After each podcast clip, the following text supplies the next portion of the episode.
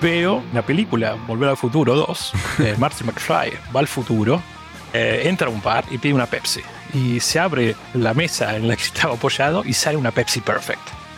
Sí o sí tienen que salir al mercado, este packaging es fantástico. Lo desarrollamos y la gente no quería hacerlo. Y salía literalmente 20 veces más caro que hacer una botella normal.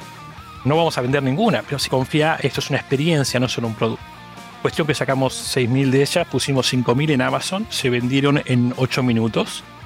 Ninguna persona se le va a ocurrir abrir esa botella y consumir la Pepsi que está dentro.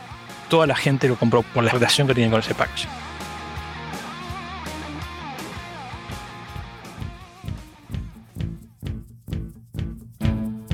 El diseño de packaging debe seducir, informar, entretener y hasta salvar el planeta. Soy Hernán Braverman y esto es Branderman, el podcast donde converso con expertos para descubrir cómo lograr un impacto positivo en los consumidores, el mercado y la sociedad. Advertencia, mantener este podcast fuera del alcance de marketineros y diseñadores de mentalidad cerrada.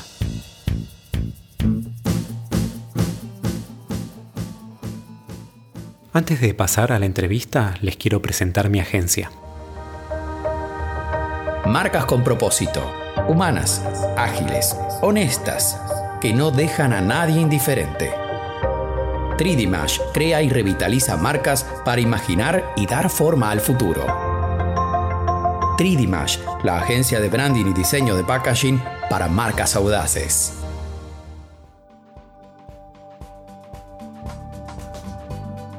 Hoy tuve el placer de conversar con Martín Broen, vicepresidente de las disciplinas de innovación en diseño, diseño para la sostenibilidad y diseño de productos para PepsiCo en todas sus marcas a nivel mundial.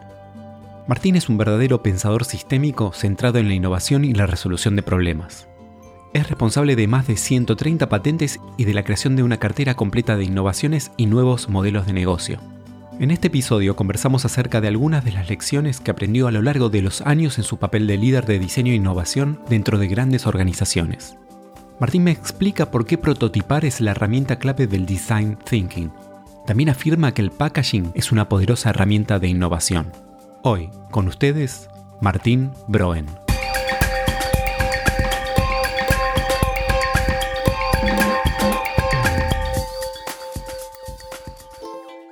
Martín, cada uno de nosotros es un contenedor de ideas, proyectos y sueños. Sin embargo, no podemos leer la etiqueta cuando estamos dentro del frasco. ¿Qué crees que dice tu etiqueta o qué te gustaría que dijera?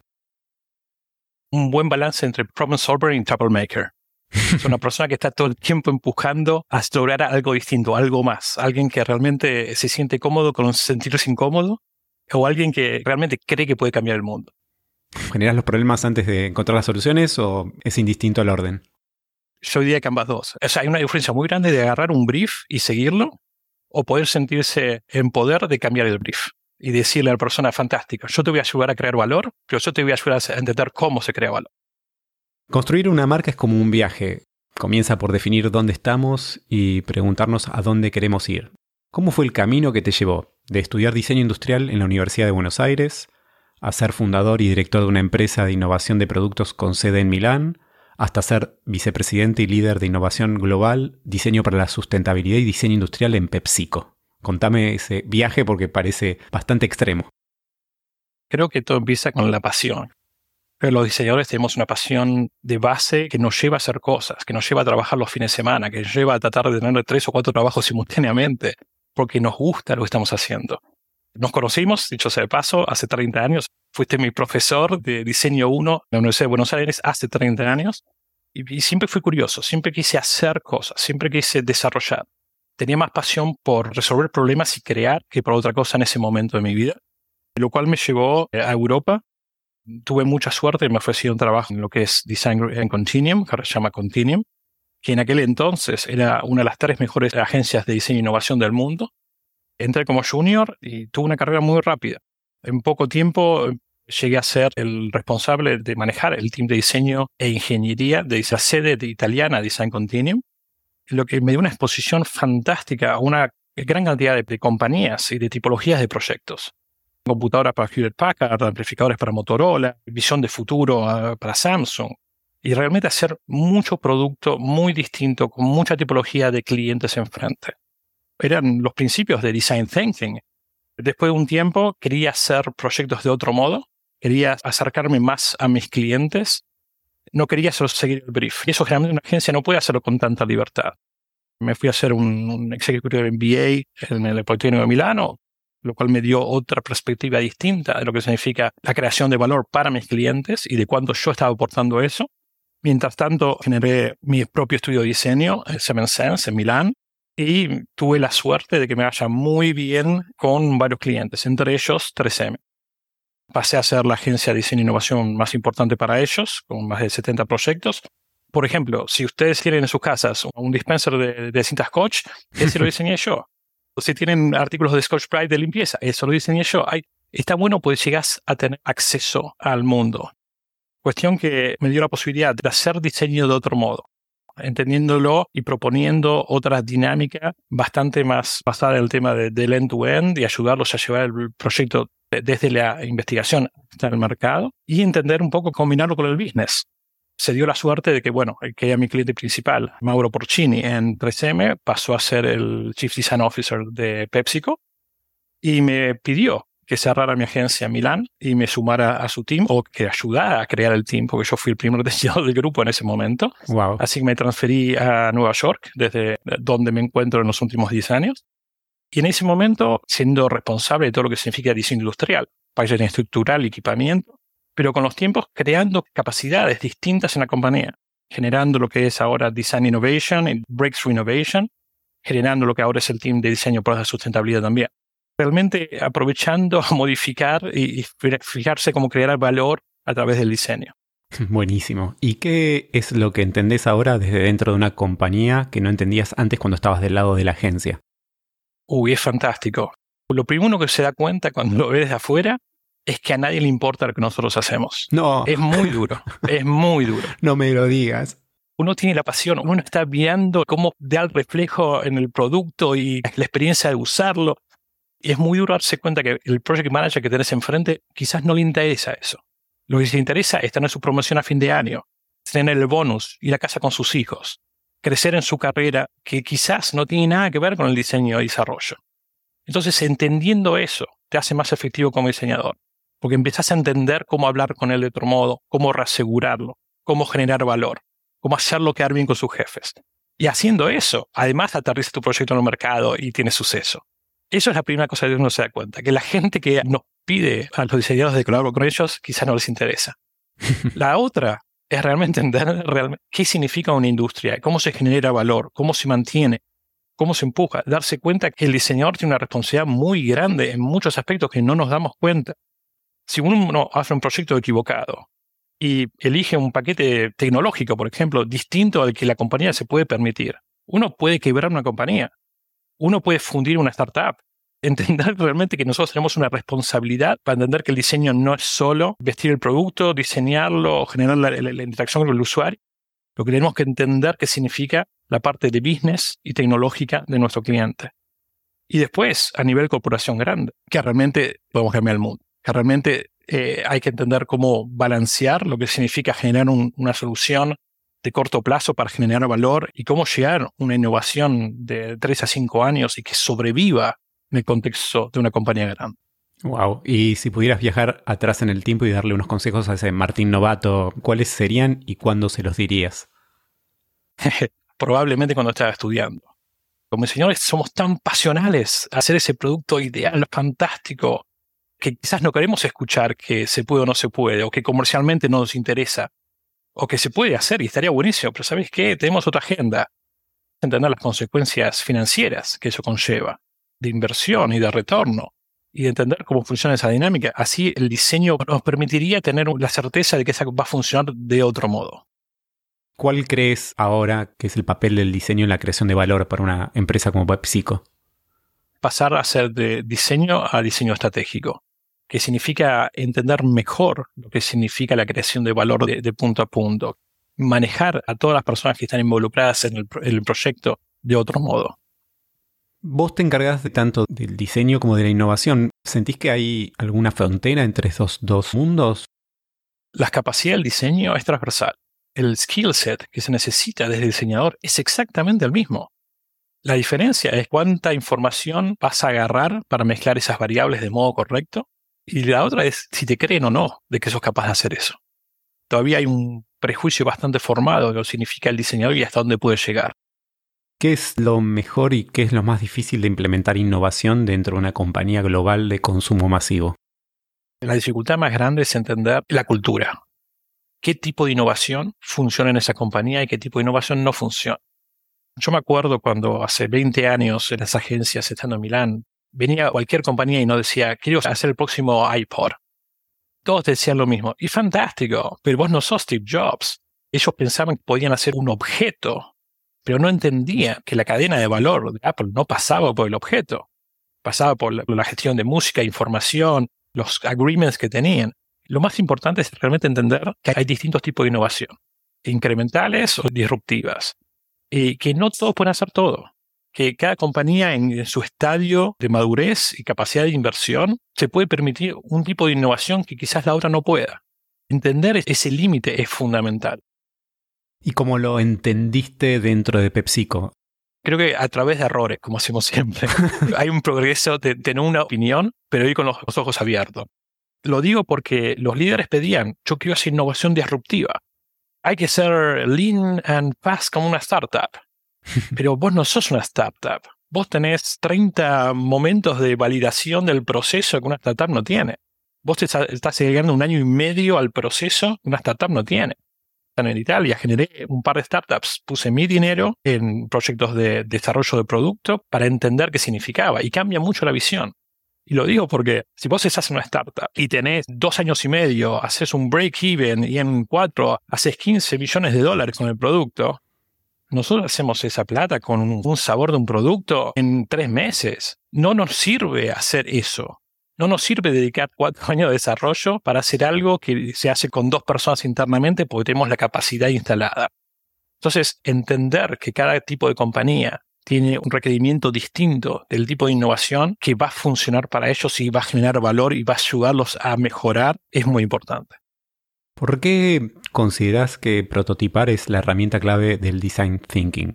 ¿Cómo logramos ese consenso de los diferentes stakeholders dentro de una organización que habitualmente tienen diferentes prioridades, diferentes perspectivas y hasta diferentes lenguajes?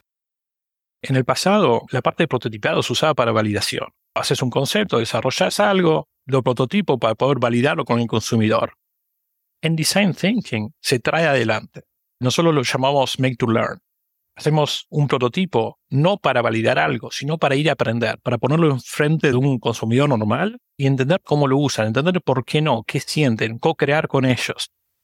Hay un componente de prototipación que es fundamental para entender por qué algo sirve o no.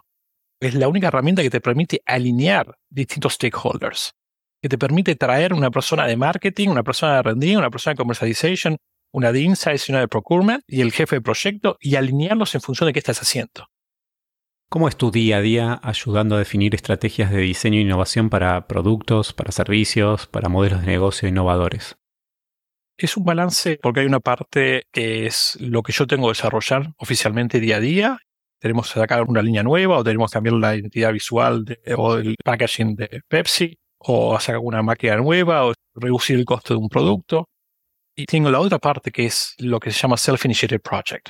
Es usar lo que fuiste aprendiendo de los proyectos para darse cuenta cuál es la oportunidad real que la gente no está viendo y cuál es el proyecto que podemos iniciar nosotros de modo proactivo y traerlo a una compañía. Hay un balance de lo que significa asegurarse que cada producto que sale tenga la calidad necesaria, pero también está la otra parte que te permite decir, no, ¿qué más hay que hacer como compañía? ¿Cómo se puede cambiar el mundo? ¿Cuánto se apoyan en el equipo interno que tienen y cuándo salen a buscar ayuda en agencias externas?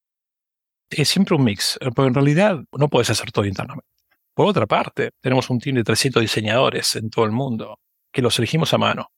Son un grupo de, de que hace experiencia, innovación, equipamiento, packaging, estrategia de marca, un team muy interdisciplinario que es responsable de la estrategia de esas marcas y esos productos.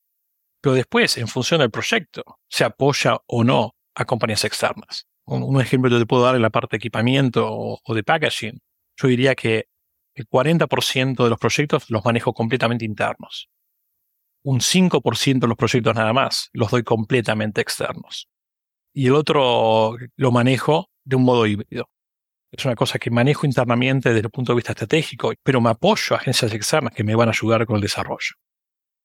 ¿Cómo podemos lograr que el packaging se convierta en una poderosa herramienta de innovación? El packaging es una poderosa herramienta de innovación. Todo depende de cómo lo miramos.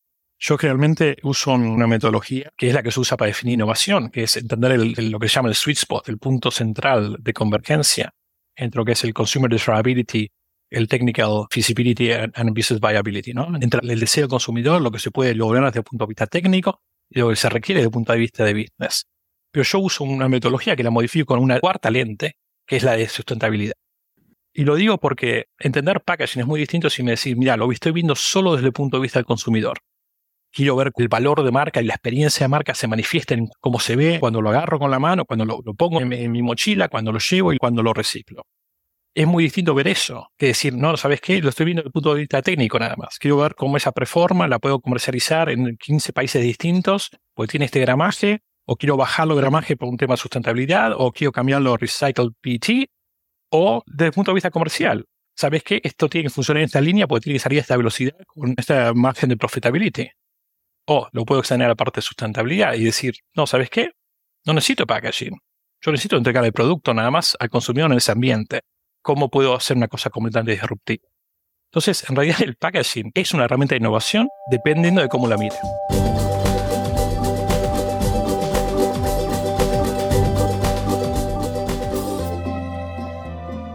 El equilibrio entre las necesidades del consumidor, la comprensión de los comportamientos y la innovación técnica es la clave para una generación de negocios exitosa. Además de tu exitosa carrera en el mundo del diseño y la innovación, sos un galardonado fotógrafo submarino. ¿Cómo se retroalimentan tus dos pasiones? Yo empecé buceando en Patagonia, teniendo el, placer de estar cara a cara a menos de 20 centímetros de distancia con una ballena franca austral, que vino a jugar conmigo como si fuera un perrito ser un fotógrafo submarino me permite tener interacciones viscerales con la naturaleza. Me permite entender qué daño estamos haciendo y poner en contexto cuál es mi responsabilidad como diseñador, qué posibilidad tenemos realmente de afectarlo, de modo positivo o negativo. Espectacular. Si el producto es una experiencia, ¿cómo logramos que el packaging se transforme también en una experiencia que despierte la emoción del consumidor? Hay veces que el packaging es más experiencia que el producto que está dentro todo depende cómo hacemos el reframing de eso. Te doy un ejemplo de un proyecto que desarrollé hace unos años. Yo me sumé a PepsiCo al inicio del 2013 y veo la película Volver al Futuro 2, de Marty McFly, va al futuro, eh, entra a un bar y pide una Pepsi. Y se abre la mesa en la que estaba apoyado y sale una Pepsi Perfect. Y ese futuro era el futuro 21 del 2015. Era el 2013 y se digo, responsable de packaging estructural, digo, este packaging lo voy a hacer sí o sí tienen que salir al mercado. Este packaging es fantástico. Espectacular. Eh, lo desarrollamos y la gente no quería hacerlo. no. no quería hacerlo porque dice, ¿cuánto cuesta? Y salía literalmente 20 veces más caro que hacer una botella normal. No vamos a vender ninguna, pero si confía, esto es una experiencia, no solo un producto. Eso es un collectible. Esto no pasa por el producto que tiene adentro. Pasa por la experiencia emocional con la película. Cuestión que sacamos 6.000 de ellas, pusimos 5.000 en Amazon, se vendieron en 8 minutos. La gente pensaba que era un chiste porque no la podían comprar y no la podían conseguir. Y la estamos vendiendo literalmente a 20 veces más que un producto normal. Bien. Ninguna persona se le va a ocurrir abrir esa botella y consumir la Pepsi que está dentro.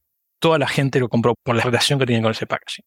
Y después citar millones de soluciones donde en realidad el packaging es el que conduce la discusión. ¿Cuál es la táctica de innovación que te funcionó una y otra vez? O sea, tu arma secreta.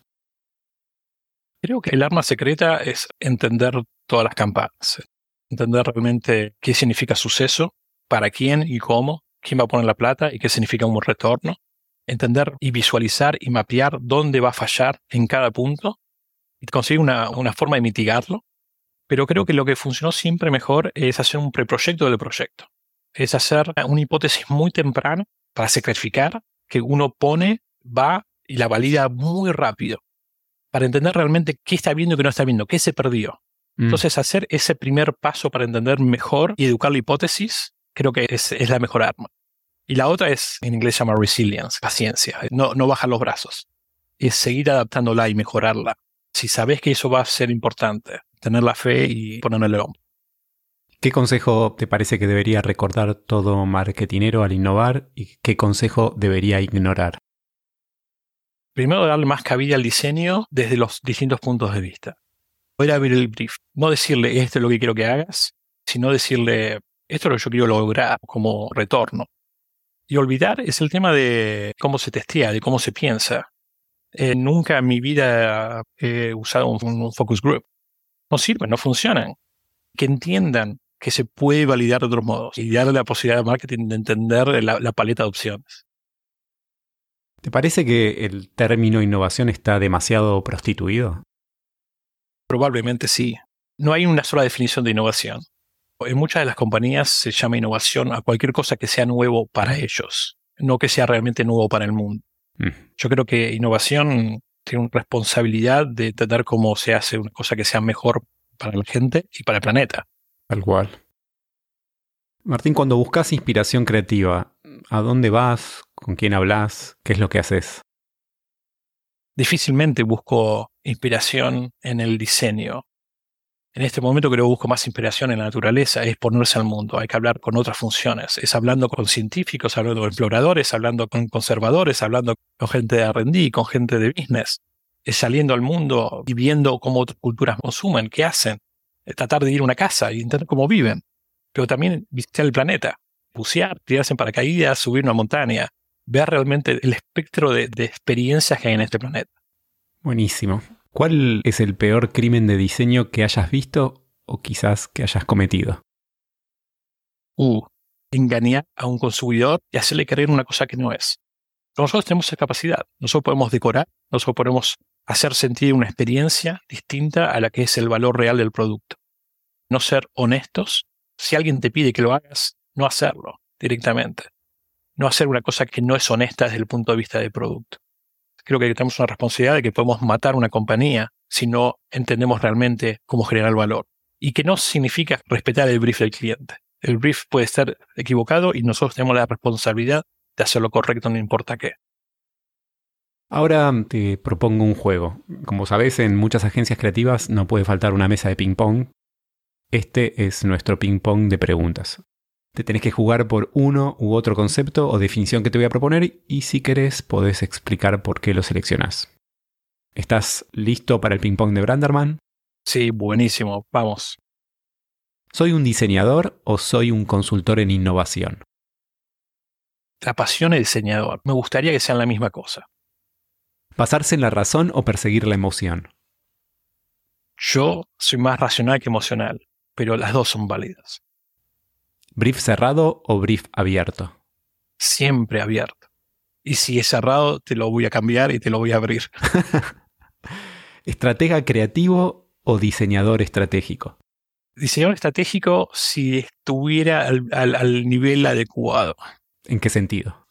Que realmente sea al punto de vista de estrategia no solo de diseño, sino de business, de producción, a nivel planetario también. Si ese diseñador es capaz de entender estrategia de un modo holístico, seguramente un diseñador estratégico. ¿Proyecto de creación o proyecto de renovación? Siempre de creación. O sea, es más fácil hacer innovación radical cuando se crea desde cero. ¿Cliente emprendedor o cliente corporación? Corporación en este momento porque te permite tener más impacto. Hay un tema de escala que es fundamental para cambiar el mundo. Mm. Focus groups o corazonadas la corazonada es, importante sustentarla también, pero de vuelta, quizás no es focus group. ¿Mercado masivo o mercado premium? Masivo, hay que cambiar el mundo. Uf, conceptualización o ejecución. Es interesante, porque la conceptualización, si no se ejecuta, eh, no sirve para nada. ejecutar sin un buen concepto tampoco. Entonces, tendría, sí o sí tiene que ser un end-to-end. -end. ¿Etiqueta o volumen? Volumen el alma del diseñador industrial. No la puedes dejar. Totalmente. ¿La forma sigue a la función o la forma sigue a la emoción? La forma sigue a la emoción. ¿Dirigir diseñadores o seguir diseñando toda tu vida? Seguir diseñando toda mi vida. ¿Trabajo remoto o trabajo presencial? Tiene que ser híbrido. porque en realidad las dos son importantes. Hay una parte de empatía, de colaborar en persona, que no se puede lograr a distancia. Y la última, ¿diseñador se nace o diseñador se hace? Diseñador se hace, se aprende, hay que tener curiosidad, talento sin duda, pero diseñador se puede hacer. Espectacular. ¿Cómo diseñamos un packaging de consumo masivo para un mañana sustentable? Es una cosa en la cual trabajo día a día y se puede.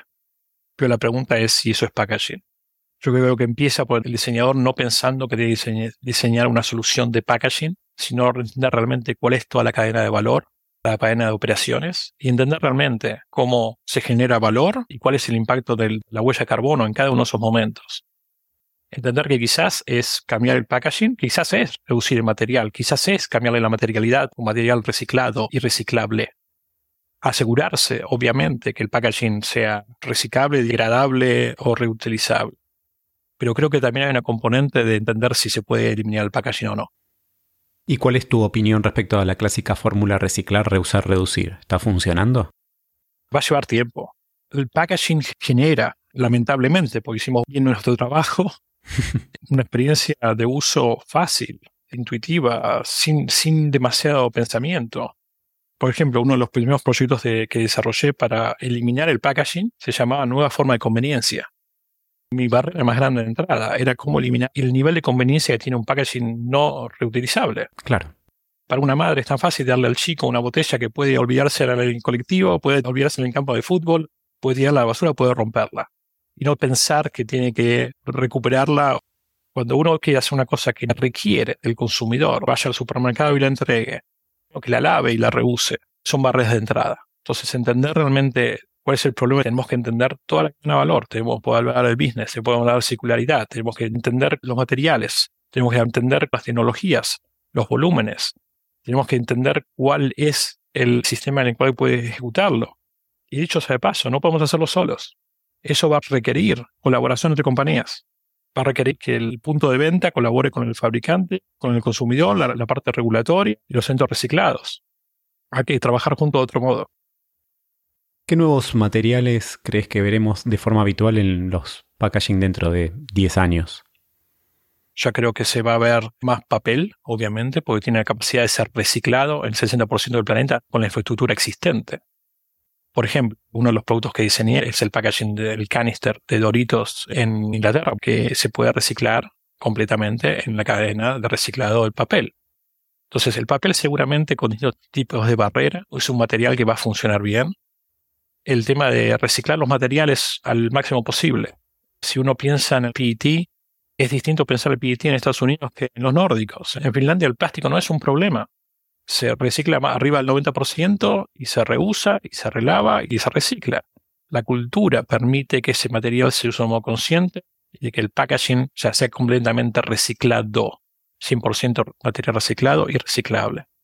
Creo que lo que tendría que pasar es una estandarización de materiales, es bajar la cantidad de materiales para estandarizarlos y hacerlo más, más entendible por el consumidor de una parte, pero por otro que se pueda capturar, reciclar y volver al producto. Vos sos un diseñador argentino y me comentabas que tenés un equipo muy amplio.